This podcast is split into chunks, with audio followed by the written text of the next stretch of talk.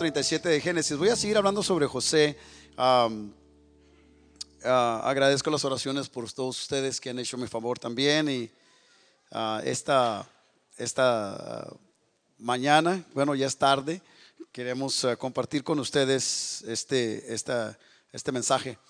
ahí en el capítulo 37 de Génesis, si son tan amables, vamos, vamos a leer unos versículos no vamos a leer todo el capítulo, solamente vamos a, a, leer el versículo 7, versículo 5 en adelante. Si lo tienen, digan amén. Y soñó José un sueño y lo contó a sus hermanos y ellos llegaron a aborrecerle más todavía. Y él les dijo, oíd ahora este sueño que he soñado. He aquí que atábamos manojos en medio del campo y he aquí que mi manojo se levantaba y estaba derecho, y que vuestros manojos estaban alrededor y se inclinaban al mío. Le respondieron sus hermanos, ¿reinarás tú sobre nosotros? ¿O señorarás sobre nosotros? Y le aborrecieron aún más por causa de sus sueños y sus palabras. Por causa de sus sueños y sus palabras, por causa de sus sueños y sus palabras.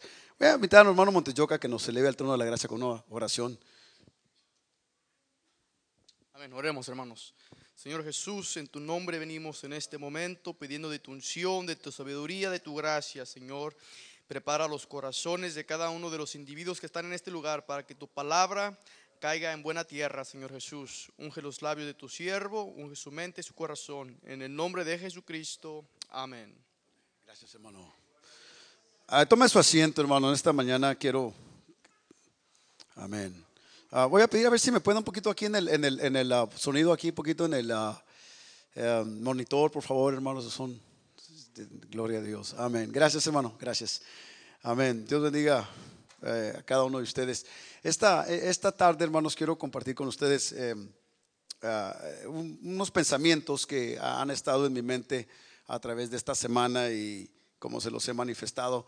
Ah, para mí eh, eh, es un verdadero honor tenerlos a ustedes ah, aquí en esta tarde. Vino usted voluntariamente y, siempre viene a, mi mente una ocasión que, que eh, un pastor nos dio una enseñanza a un grupo de hombres, ministros, y, y nos dijo, nos preguntó, ¿por qué usted cree que la gente tiene que escuchar lo que usted dice? Y esa pregunta pues quedó grabada en mi mente, ¿no? Porque nos, puso a pensar y dijo, no me respondan esa pregunta hasta que llévensela a su casa y cada vez que ustedes estén preparando un sermón, ah, pregúntense y háganse esa pregunta. ¿Por qué la gente tiene que escucharlos a usted? ¿Por qué la gente se tiene que reunir para escucharlos a usted? Y desde entonces ese pensamiento, cada vez que eh, me siento a estudiar, me viene a mi mente. Y digo, ¿por qué tiene la gente en realidad? ¿Por qué, ¿Por qué los hermanos me tienen que escuchar? Amén. ¿Por qué ellos tienen que interrumpir su vida ah, cotidiana?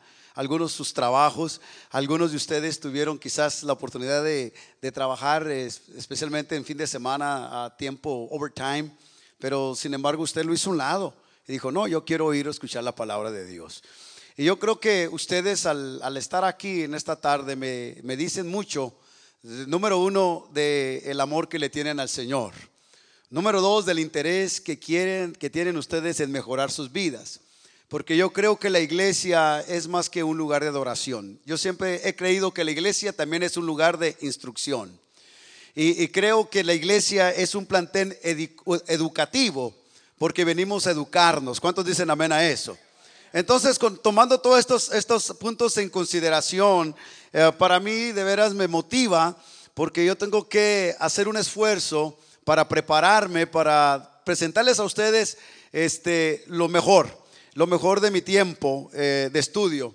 Y creo que a través del Espíritu Santo el Señor es el que ministra y el Señor es el que hace eh, el impacto en las vidas de las personas que vienen a escuchar su palabra. Porque en primer lugar, lo que yo presento a ustedes, hermano, no es pensamiento mío solamente, sino que es palabra de Dios, hermano. Y la palabra de Dios dice claramente que es más cortante que toda espada de dos filos, que, que los pensamientos. En otras palabras, es la palabra de Dios la que produce el cambio radical en las personas que escuchan la palabra de Dios o el Evangelio de Jesucristo. Entonces, hermano querido, yo llego a la conclusión que yo no solamente, yo solamente soy la bocina, el que tiene el micrófono es el Señor, hermano. Y el Señor es el que hace la obra y no soy yo. Yo solamente hago lo que tengo que hacer. Quizás el Señor me llamó a mí para sembrar, quizás el Señor me llamó a mí para regar. Pero hermano, el Señor es el que hace el crecimiento, es el Espíritu Santo el que hace la obra. Entonces, diciendo esto, voy a proseguir con lo que el Señor ha puesto en mi corazón. Hermano, hace días nuestra hermana presidenta de las Dorcas me, me regaló un libro y me llamó mucho la, atención porque el encabezado de ese libro, en una de sus frases, decía, ah, ¿cómo reaccionar cuando tus sueños se convierten en pesadilla? Y esa frase me, me, me detuvo, me, me impactó, me despertó más que todo un interés en, el contenido de ese libro.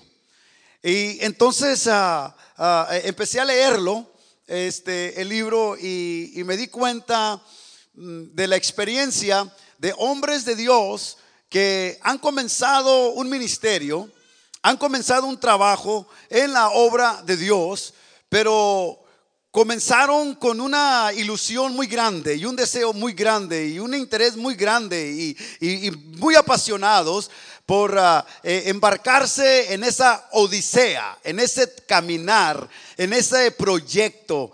Pero a, medio camino ah, ah, llega el momento cuando, cuando son asaltados en una forma inesperada por circunstancias en la vida, por circunstancias fuera de su control. Y ellos comienzan a hacerse una interrogante a sí mismos y decir, ¿en realidad será la voluntad de Dios? ¿O actué antes de tiempo? ¿O, cuál fue la situación? ¿O cuál es el error que yo cometí? ¿Cuál fue, cuál fue la falta? O quizás ah, no hice bien los cálculos. Quizás ah, ah, me, me- me desvié o perdí el enfoque. Y, los hombres comienzan a entonces a, a- a hacerse un examen donde ellos habían fallado. Pero la realidad de esto, hermano, llegan a descubrir estos hombres de que los sueños que Dios pone no se van a realizar al momento o al tiempo o a la agenda del soñador sino que Dios tiene ya en su agenda perfecta y divina y en su calendario divino cómo van a suceder las cosas. Ahora, hermano, pasa otra cosa interesante.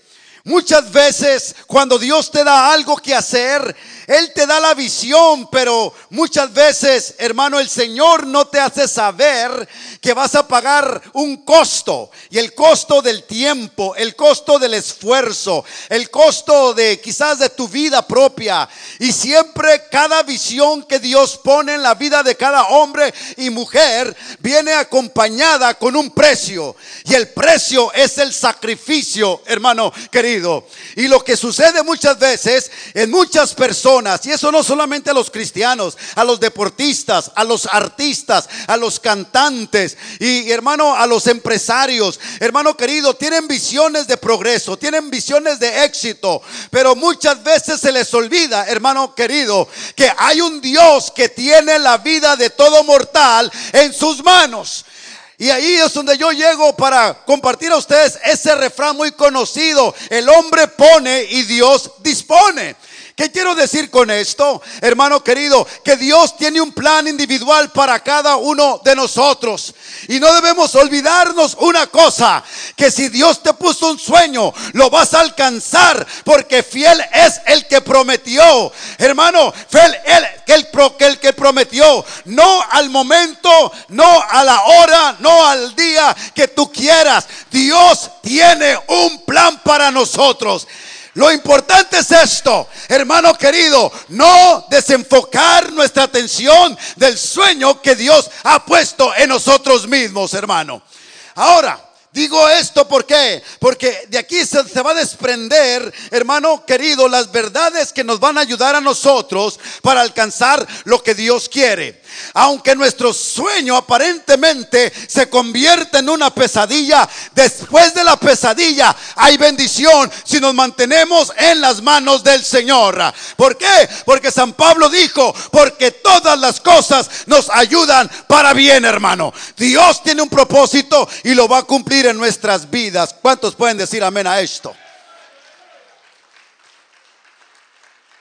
Y le voy a decir una cosa, Dios es soberano. Pero Dios cuando tiene algo para nosotros, Él lo va a hacer. Y hay una enseñanza en la palabra de Dios que me, que me motiva a mí a seguir adelante. Y, es, la, es la, la, la vida de Jonás. La Biblia dice que Jonás, Dios le dio una encomienda. Pero Jonás, como muchos de nosotros, se nos olvida quién es el dueño de nuestra vida. Y con muchos de nosotros se nos olvida quién es el que manda. A, veces nosotros queremos pensar que somos los que mandamos, pero no. Aún nuestra vida está contada, hermano, y nuestros minutos, nuestros segundos están contados. Y como dijo el salmista David, aún nuestros pasos están contados. Ahora, dice la Biblia que Jonás, Dios le dio una encomienda y no la quiso cumplir. Y ustedes conocen la historia. Pero mire lo, interesante de todo esto, hermano, y voy a usar esto como base para que entienda una cosa, que las cosas que le suceden a usted inadvertidamente, para ti quizás será una sorpresa, para Dios no es una sorpresa. ¿Sabes por qué? Porque Él conoce el pasado, el presente y el futuro, mi hermano. Y Él puede cambiar tus tormentas en bendición, hermano. Él puede cambiar tu llamento y tu llorar en alegría y en gozo. Porque eso es lo que Dios hace, hermano querido. Lo que para ti es imposible, para Dios todo es posible, hermano. Y dice la historia que, que cuando se subió a un barco que no iba a, a la ciudad de Nínive, sino para Tarsis, la Biblia dice que Dios mandó, Dios preparó una tormenta. Dios preparó una tormenta. No, no, no, no fue el diablo. Dice que el Señor preparó una tormenta. ¿Por qué? Porque el Señor tiene, tiene poder sobre los vientos y sobre los mares. Y dice que, en el medio de la tormenta, hermano, eh, eh, hermano, este, eh, los marineros estaban bien apurados porque creían que, el, mar se los iba a devorar con tu y nave. Pero él, despertaron a, a, Jonás, le dijeron, despiértate dormilón, no mira la tempestad que está, mira, ponte a orar, vamos a clamarte, clámale todo tu Dios. Y nosotros estamos clamando al de nosotros, pero no nos escucha. Y Jonás conocía el poder de Dios y conocía quién era Jehová. Y dijo, este problema no es el problema de ustedes, es mi problema con el problema que yo tengo con Dios. Yo soy el causante, yo soy el responsable de esta tormenta. Arrójenme al, a la mar. Arrójenme. Y fíjese, fíjese, fíjese con As. Era tan, tan tremendo su situación y su crisis que él no quería, él no quería cometer un suicidio. Quería que le ayudaran a cometer un suicidio. Y por eso dijo, arrójenme. Amén. Pero lo tremendo de esto dice que después que fue arrojado, hermano, la, la, tempestad se calma. Pero y luego dice enseguida, y Jehová había preparado un pez grande a la medida de Jonás. y Dios siempre prepara las circunstancias y las situaciones. ¿Qué quiero decir con esto, mi hermano, mi hermana?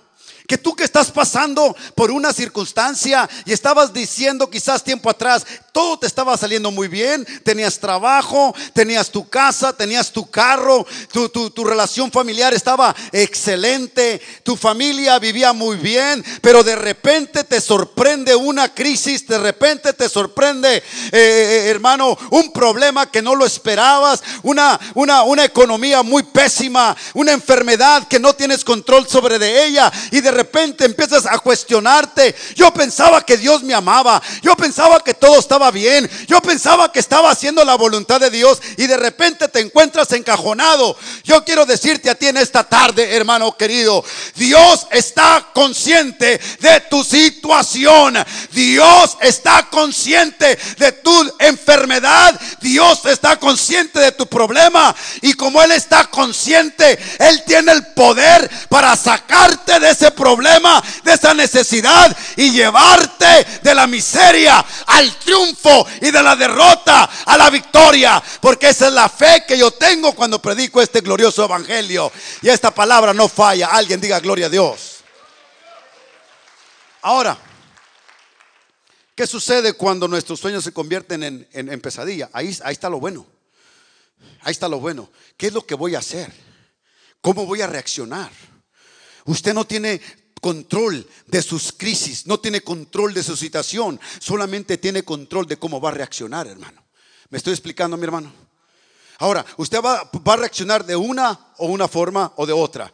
Puede reaccionar reactivamente y cuando hablo reactivamente, es, es, como tener una botella de agua mineral.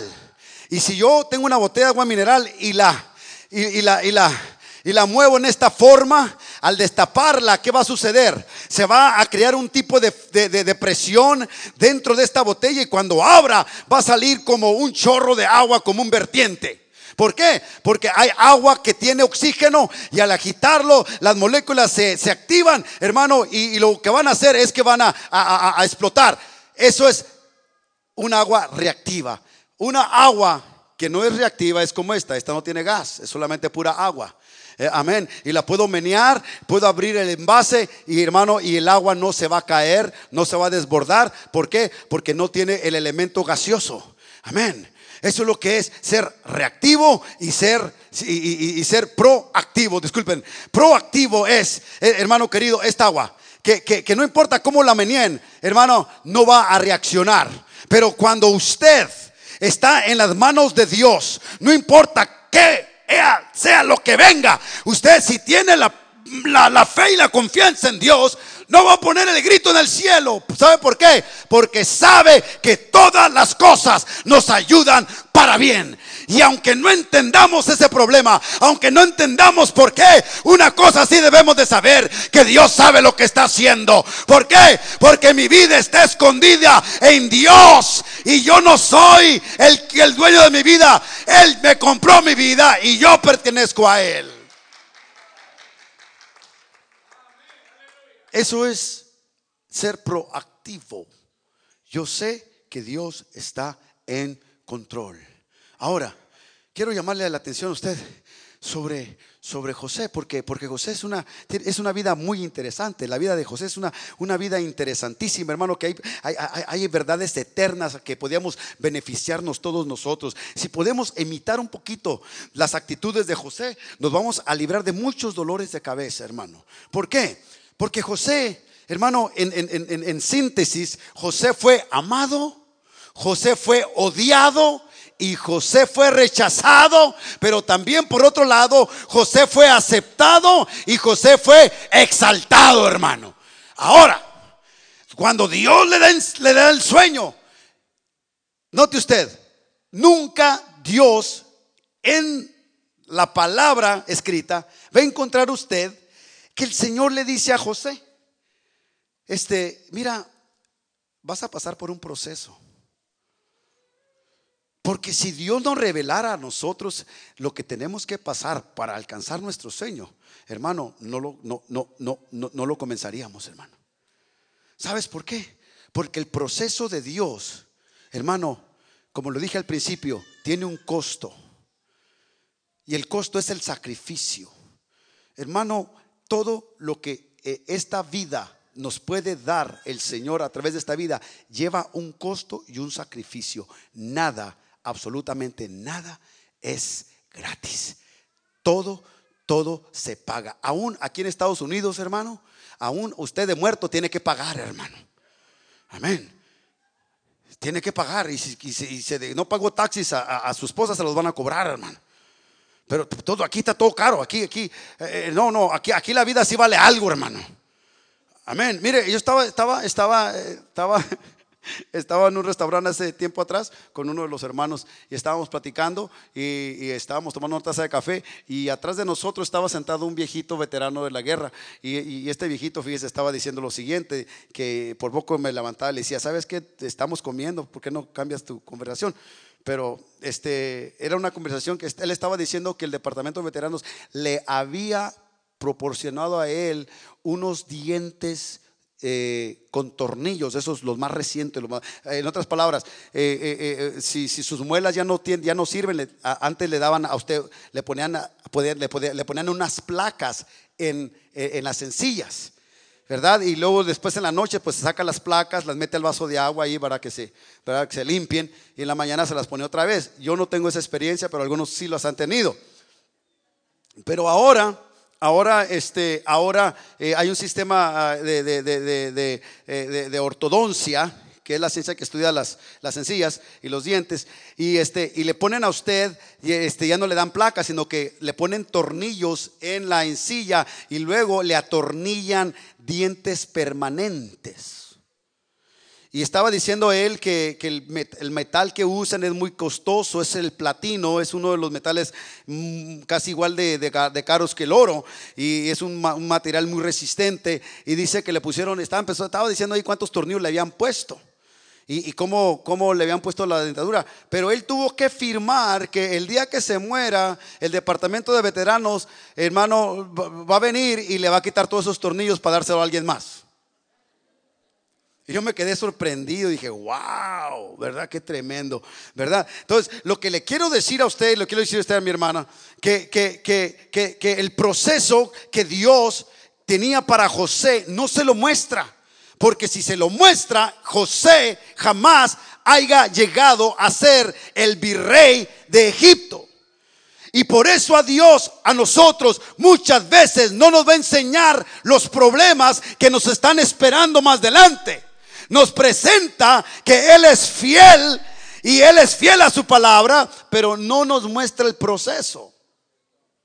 Porque si nos lo ofreciera, hermano querido, mire, muchos de nosotros cuando nos casamos, nos casamos con muchas ilusiones, ¿verdad? Que, la, princesa y que el príncipe azul y que y, uno se casa con muchas ilusiones, pero, pero resulta que ese príncipe se convierte en sapo.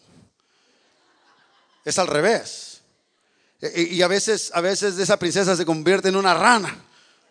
Y, a veces ahí es cuando usted empieza, ay, pues, pues, pues, ¿qué, qué, pasó aquí? Eh, eh, no, yo pensaba que era mi bendición. Es tu bendición, pero tienes que pasar por el proceso, mi hijo. Tienes que pasar por ese proceso. Decía un hermano una ocasión que le decía a su esposa, ay, cuando yo andaba de novio contigo, ay, te amaba tanto que, si pudiera haberte comido, casi te comía. Y ahora de veintitantos años de casado, me pregunto, ¿por qué no te comí? Y lo que le quiero decir, cuando pasa usted, no sabe, hermano, que, de allí, de, de, esa bendición, sí, ahí está la bendición. Pero tenemos que pasar un proceso. Ahora, ¿por qué tenemos que pasar un proceso? Porque si no pasamos por el proceso, jamás valoreceremos lo que Dios ha puesto en nuestras manos.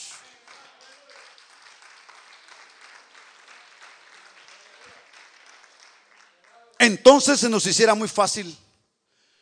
Pero Dios permite, porque en el proceso que nosotros pasamos es donde se desarrolla, número uno, confianza y fe en las promesas del Señor. Número dos, se desarrolla la madurez. Número tres, se desarrolla la disciplina. Número cuatro, se desarrolla la constancia. Y número cinco, se desarrolla el amor a Dios para con nosotros y nosotros para Él, hermano. Entonces, es un proceso el que tenemos que pasar. Notemos una cosa. Mire, José, Dios le da el sueño, pero esos sueños produce envidia. Mira, cuando Dios te da algo a ti, prepárate porque te van a tener envidia. Te van a tener envidia. Y algunos te la van a manifestar en tu propia cara y otros te la van a manifestar en otra forma. Pero hay gente que te va a envidiar. Mira, nadie envidia a un pordiosero. nadie envidia a un desamparado. Nadie dice, ¿cómo me gustaría traer ese carrito de la Rouse lleno de botellas y de cobijas y trapos viejos? Amén. Nadie envidia a eso, hermano. Ah, oh, nadie te envidia cuando estás viviendo en un garage. Nadie te envidia cuando estás viviendo en un rinconcito de una casa. Nadie te envidia cuando no te puedes vestir bien o no puedes andar bien. Nadie te envidia cuando estás en bancarrota o cuando estás en fracaso. Nadie te envidia. Pero alguien se va a envidiar a ti cuando Dios comienza a levantarte de la miseria y cuando Dios te empieza a bendecir. Alguien va a empezar a envidiarte, mi hermano querido. Y tú tienes que aprender una cosa, hermano, ser fiel a Dios, hacer un lado a la crítica al que te desacredita, tú sigue adelante. Y dile a tus críticos, yo no tengo la culpa que Dios me ame tanto. Decía el hermano hermano Fay hace tiempo atrás que predicaba de su hija, cómo él trata a su hija y, hermano, pues su hija eh, no tiene la culpa de tener un padre amoroso que la, que la, que la, que la, la atiende, la mima, la, la, la, protege, la cuida, le da todo lo que eh, conforme a sus posibilidades, la, la, bendice y la, y la pasea y la chulea. Amén. Su niña no tiene la culpa. igualmente, cuando Dios comienza a bendecir tu vida, hermano querido, tú no tienes la culpa que tengas a un Dios grande y misericordia, a un Dios que quiere lo mejor para tu vida, a un Dios que quiere prepararte, quiere bendecirte, quiere levantarte del muladar y quiere ponerte en un lugar especial. Tú no tienes la culpa. Amén. El proceso es lo interesante. Entonces, si alguien te está envidiando, es porque algo que tú tienes, otros desean tenerlo. ¿Me estoy explicando? Y José era odiado por sus hermanos y envidiado por sus hermanos. Pero Dios tenía un plan para él. Él no tenía la culpa. Ahora, la Biblia dice que sus hermanos, hermano, eran de mal carácter, de mal carácter. Y él andaba con sus hermanos. Y usted dirá, bueno, ¿cómo José pudo librarse de ser contaminado del carácter de sus hermanos? ¿Sabe cómo, cómo se libró José? Se libró porque él tenía un temor hacia Dios. Y su convicción que él tenía hacia Dios y el respeto que tenía a Dios, hermano, lo libró y lo protegió a él, lo insuló de ser contaminado de la actitud inmunda, sucia de sus hermanos. Y con esto quiero decir lo siguiente, mi hermano. Porque usted va a decir, pastor, yo quiero ser buena gente, pero la gente no me deja. Yo quisiera ser buena persona, pero no me dejan.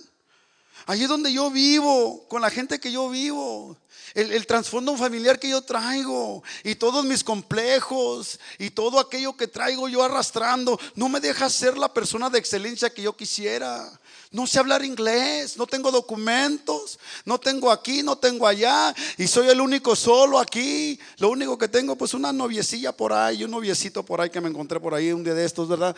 Pero yo no, no puedo ser una mujer, no quiero ser, no puedo ser un hombre de excelencia. Hermano querido, esa es mentira del diablo. Usted puede ser la mujer y puede ser el hombre de excelencia. No importa en qué ambiente usted esté establecido. Y no puede usar ese ejemplo, ni, ni, usar esa, esa excusa para no ser un hombre de excelencia. Hermano pastor, es que usted no sabe, la esposa que me tocó, no le tocó, usted la escogió.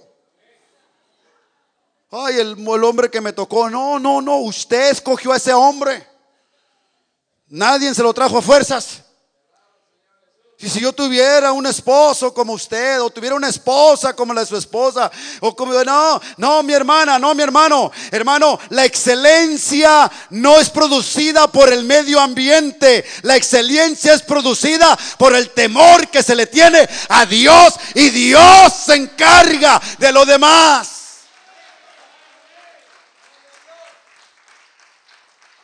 Si mi padre no haya sido alcohólico, yo no haya terminado también de alcohólico. Si mi madre no haya sido así, yo tampoco termino así. Y por eso yo no amo a mis hijos porque a mí nadie me amó. me abandonaron, me dejaron con la abuela. Ya. No. no, no, no. Eso no lo puede ser de excusa, mi hermano. La Biblia dice esto. El alma del Padre es mía y el alma del Hijo también es mío. Y ciertamente el alma que pecare, esa ciertamente morirá. Hermano, el compromiso ante Dios es individual. Así que hermano, tire esta muleta que ha cargado por muchos años. Y si usted está en esa situación y está en esa condición, es porque usted escogió estar en esa situación. Alguien diga gloria a Dios. Ahora, yo le voy a mostrar en la palabra de Dios lo que dice la escritura. Y, y creo que esto fue lo que le ayudó a este José a mantenerse enfocado. Notemos, venía de una familia disfuncional, él estaba destinado al fracaso, sus hermanos eran hombres de muy mal carácter y de muy mal testimonio. Él venía de un padre que había mentido, un padre que, que, había ah, robado lo que, lo que le pertenecía a otro. En otras palabras, hermano, este hombre tenía todas las credenciales y, las justificaciones para no ver realizar, no ver sus sueños. En otras palabras, estaba predispuesto a fracasar. Pero el sueño que Dios le puso a él era más mayor que sus complejos. Escúcheme, mira lo que dice en el Salmo 101, el Salmo 1. Bienaventurado el varón que no anduvo en consejo de malos.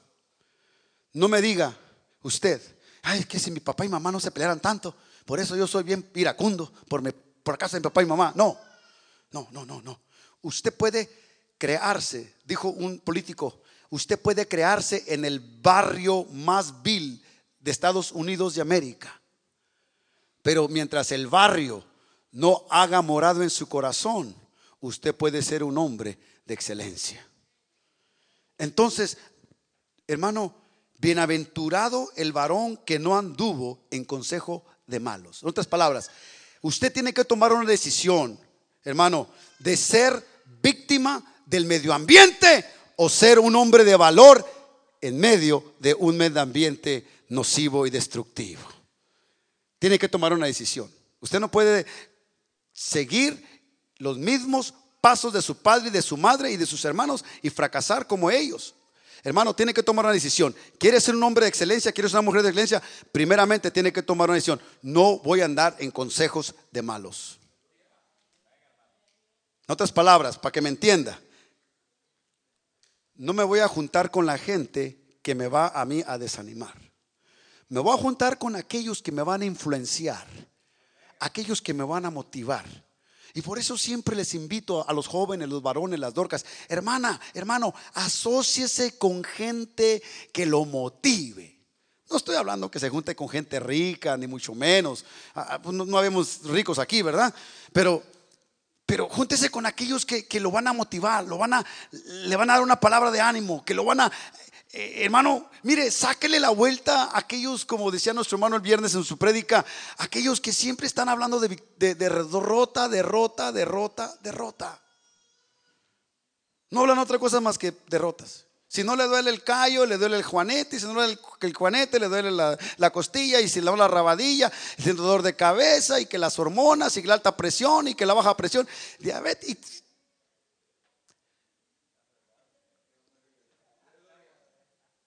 Eso es andar en consejos de malos. Y usted tiene, hermana, el deseo, usted, perdón, tiene la libertad de escoger con quién usted se va asociar. ¿Me estoy explicando, hermano?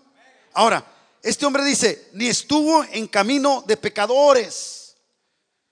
En otras palabras, no se me esculló, no anduvo en, el, en, el, en la inmundicia. Por eso yo le digo, mi hermano, todos nosotros, mire, qué bonito sería que todos trabajáramos en una compañía y que hubiera puros hermanos ahí, ¿verdad? Imagínense llegar al trabajo, llegar a su trabajo. Paz de Cristo, hermano, ¿cómo? No, pues en victoria. Pero no, llegamos, llegamos en nuestras áreas de trabajo y los que no sirven al Señor, eh, good morning, y todos enojados, otros con, con, un ojo morado, otros con un diente menos, y, todos arañados y, fracasados, otros crudos, otros hablando de que tuvieron un fin de semana mísero. Pero hermano querido, cuando usted está viviendo en medio de un de una generación inmunda, en medio de un medio de, un, de un círculo de gente que trabaja ahí, que no comparten su fe, hermano querido, ahí es donde usted tiene que ser firme en lo que usted ha creído, hermano. Ahí, ahí. Porque usted como yo siempre somos invitados. Miren, mi trabajo hace poco se retiró un, compañero que trabajó como treinta y tantos años ahí en, el departamento de agua y, le, hicieron una, despedida. Una despedida y me, invitaron a mí para, hey, hey, vente, vamos a, vamos a tenerle, eh, vamos a ir a la despedida. ¿Dónde va a ser? En una barra. Imagínense el pastor Álvarez allá Imagínense. En una barra. Y, le dije, no, discúlpame, este, no, no, no puedo ir a, Mira, sí puedo ir, pero no quiero ir. Porque, hermano, ellos no entienden, ellos no saben, ellos no, no, no, no asimilan que de ahí nos sacó el Señor. Pero uno tiene que ser eh, hermano, y, no solamente a mí, a mi esposa y a otros hermanos aquí que, que, que, termina eh, el día de trabajo y que invitan a, mi esposa o invitan las mismas compañeras, vamos al happy hour. ¿Qué tiene que ver el happy hour? El happy hour, hermano, es nada menos una sección durante la semana donde la gente va a una barra, a un restaurant bar y ahí se avientan su happy hour. Imagínense, hermano, usted no, eh, hermano, y, todos los que estamos aquí, que servimos a Dios, somos, somos tentados por este tipo de medio ambiente. Amén. Estábamos a, una actividad ahí en la planta de agua hace, hace tiempo atrás y, después de, eh, que, que se fueron toda la gente, este, nos quedamos ahí a, limpiar y luego me recuerdo que llevé a mi hija a, ese día porque eh, le dieron unas horas de trabajo ahí y este, la llevé y después que ya se, se fue toda la gente, este, estaban haciendo, hay una máquina que hace hielo y lo muele y luego estaban haciendo raspados, pero después al final de la actividad ya el raspado ya no era azul, era, era color ah, café y parecía que era tamarindo. Y me dice mi hija, oye, Daddy, mira, tienen hasta, hasta un Slurpee de tamarindo.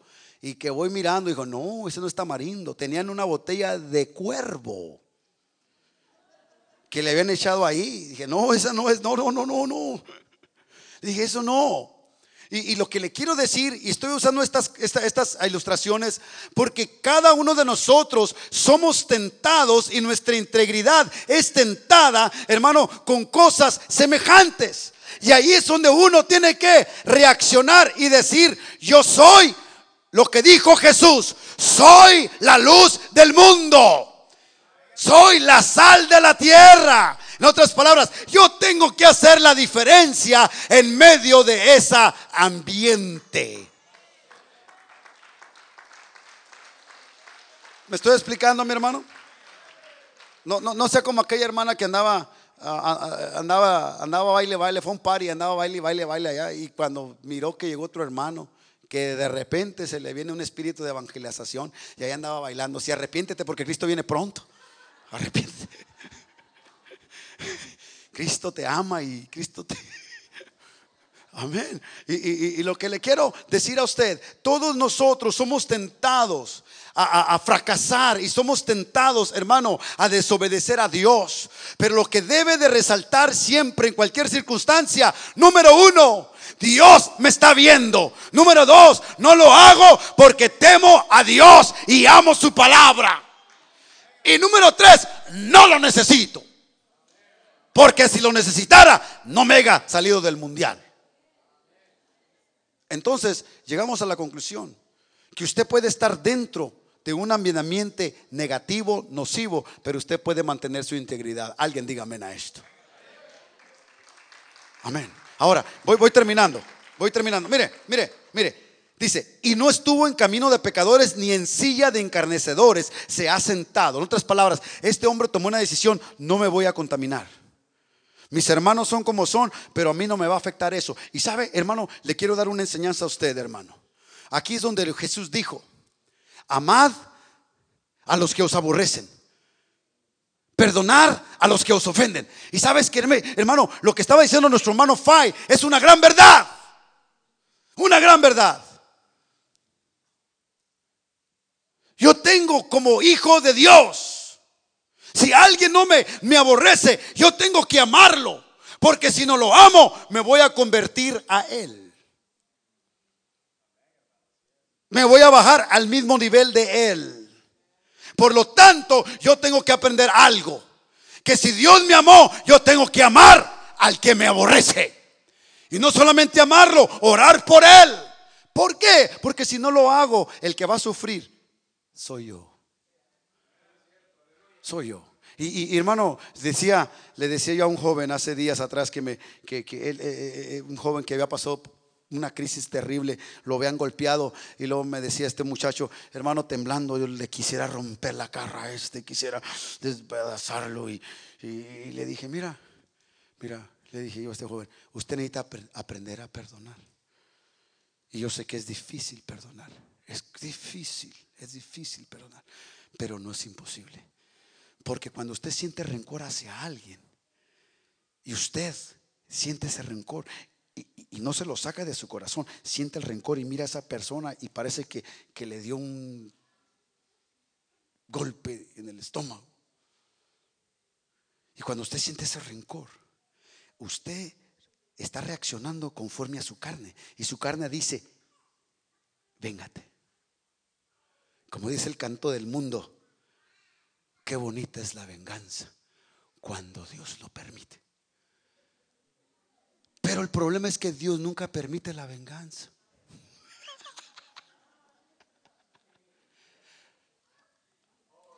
Amén. Dios no la permite. No os venguéis, dice el Señor. Mía es la venganza. Porque en la ira del hombre no obra la justicia de Dios. Y ahí es donde uno dice, ay Señor. Ahí es donde entra el fruto de la paciencia. Y Dios permite eso para desarrollar en nosotros ese fruto.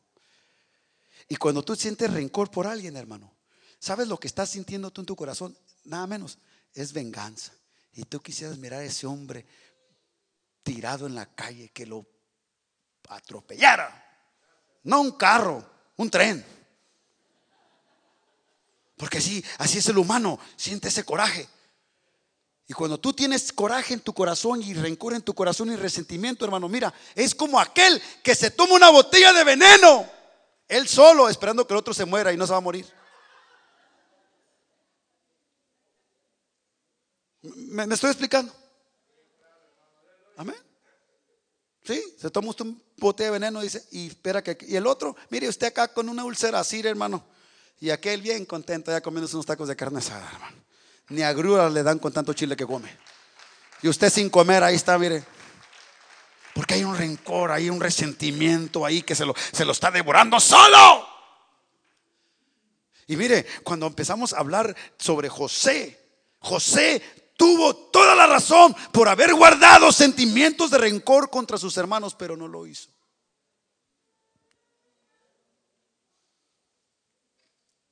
Y en el proceso de tu vida cristiana, mi hermano, yo nomás te estoy advirtiendo, vas a encontrarte con personas que no importa cuánto bien tú hayas hecho, hay gente que te vas a tocar en tu caminar. Y te voy a decir una cosa, Dios te las va a poner en tu camino para desarrollar en ti la virtud de la paciencia. Hace tiempo atrás hablé con uno de los hermanos que conozco de años, un pastor ya de, ya de años. Y, yo le dije, pastor, le llamé le dije, hermano, este, ¿cómo está? Lo, estoy, le estoy regresando su llamada. Y ya me dijo, pastor, oh, Carlitos, muy bien. Y, empezamos a platicar sobre el ministerio, sobre el pastorado, sobre las cosas que uno pasa. Y, me dijo unas palabras, hermano, que, que de veras me, fueron como un. Me dijo, pastor, yo le decía a él, hay, hay, hay, hay algo que yo todavía no puedo digerir. ¿Cómo es que yo, pastor,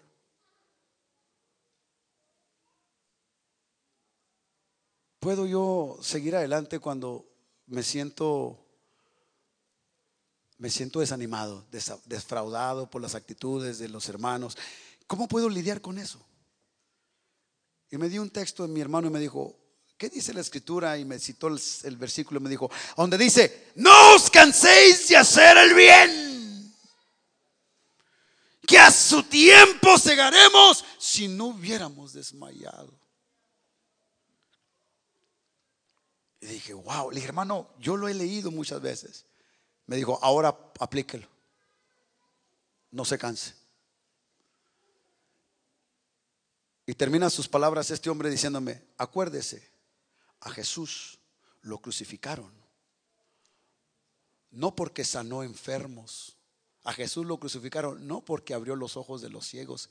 No lo crucificaron porque levantó muertos. No lo crucificaron porque alimentó a, miles de personas. No lo crucificaron por ninguna de las buenas obras. Dice, ¿cuánto más nosotros? Ya con eso mi hermano me, bendijo con esa, con, esa, con esa enseñanza. Dije, Señor, gracias. Y le voy a decir una cosa, hermano. Cuando vienen estas situaciones en nuestra vida, estas pesadillas, es donde se va a revelar nuestra convicción, nuestra fe y nuestro temor que le tenemos a Dios. En estos momentos, en estos tiempos de crisis, aquí. Entonces, mi trabajo, hermano, no es ser arrastrado por el mal de mis hermanos o el mal de mis compañeros o el mal de mis vecinos. Mi trabajo es transformar esa lucha en victoria. ¿Cómo? Reaccionando como Cristo reaccionó. Orad por los que os persiguen. Orad por los que os difaman. Orar por ellos. Amadlos. Y hermano querido, a José lo odiaron tanto que quisieron matarlo, pero su hermano Rubén intervino y dijo, no, no que matarlo. Mejor hay que arrojarle una mazmorra sin agua. Y por ahí vienen unos madianitas y lo venden como esclavo por 20 piezas de plata. Imagínense. Y todavía dicen los hermanos, y vamos a ver si es cierto si sus sueños se van a cumplir. ¿Sabes, hermano? Lo que yo estoy aprendiendo en José. Que no importa el proceso que Dios te ponga, acéptalo. Acéptalo. Resígnate. Porque si Dios te dio un sueño, lo va a cumplir. Lo va a cumplir lo va a cumplir. No te detengas, tú sigue. No te van a, comprender muchas veces. Los hermanos no te van a comprender, las hermanas no te van a comprender. Tú sigue adelante, hermana. Tú sigue adelante, mi hermana. No te desanimes. El que persevera siempre alcanza. Que, que no te hable, no le hace con que Dios te siga hablando, eso debe, debe ser lo suficiente, mi hermano. Que no te amen mientras Dios te ame, tú sigue adelante. Vas a ser aborrecido, no le hace, a él lo aborrecieron primero que a ti. Amén. Sigue adelante. Póngase de pie, mi hermano. Póngase de pie.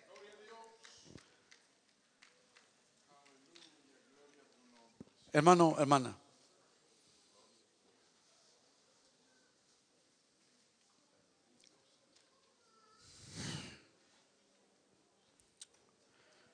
Yo quiero decirte,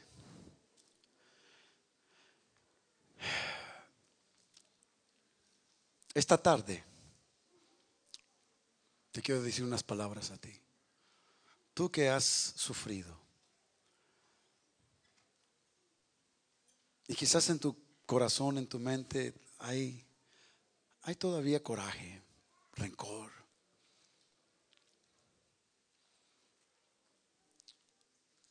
El rencor, la decepción, el desánimo nunca ha puesto un plato de pan en la mesa. Nunca ha traído una alabanza. Y el Señor en su palabra dice que no debemos darle lugar a la ira. No. Somos hombres de paz. Somos mujeres de paz. Y yo le invito en esta tarde, mi hermano, mi hermana. Yo sé que usted se siente quizás frustrado, se siente abrumado y, se pregunta, ¿vale la pena seguir en la iglesia? ¿Vale la pena haber caminado con el Señor estos años, 10 años, 20 años? En el caso de algunos de ustedes, más de 30 años. ¿Vale la pena? Yo quiero decirle a usted, si vale la pena. Porque nuestra redención está más cerca ahora que cuando creímos. Quiere decir que Cristo viene pronto que cuando nosotros creímos. Quiere decir que la fe y la esperanza que hay en nuestro corazón, hermano, el tiempo que usted ha invertido sirviendo a Dios no ha sido en vano. Hay recompensa para su vida. Yo en esta tarde quisiera orar especialmente por un joven. Este joven quiere bautizarse. Y esta mañana me estaba diciendo eh, la directora a los jóvenes que, que este joven se quiere bautizar. ¿Por qué? Porque tuvo un encuentro, tuvo un encuentro personal con el Señor. Y, y Él quiere servir a Dios de todo corazón. Y yo quiero orar por este joven. Porque sé que las oraciones de sus padres nunca fueron en vano. Y quiero decirte a ti, hermana, que estás orando por tu esposo, estás orando por tus hijos. Y quizás tenías una tremenda ilusión de que un día tu hijo sirviera a Dios, pero parece que lo miras más lejos. Yo quiero decirte en esta tarde, sigue orando por él, sigue orando por ella, no te rindas. A su tiempo, acuérdate que el Señor tiene un día establecido cuando Él va a contestar tu oración.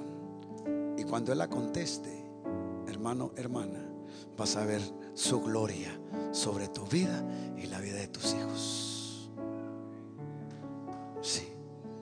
Hablaba con una hermana esta mañana y le dije, ¿cómo mira a su hijo ahora, hermana? Dijo, hermano, ay, pastor. Años de orar por él, años. Y ahora verlo con ese gozo. No fueron en vano esos 20 años de oración. ¿Qué quiero decirte con esto? Hermano, sigue adelante. Que nada te robe el sueño que Dios ha puesto en tu corazón.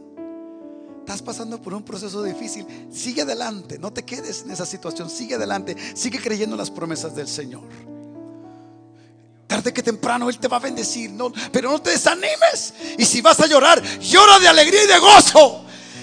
Al saber que esas lágrimas no quedan tiradas en la alfombra, esas lágrimas caen en las manos del Señor y el Señor las tiene en su derroma y en su memoria divina.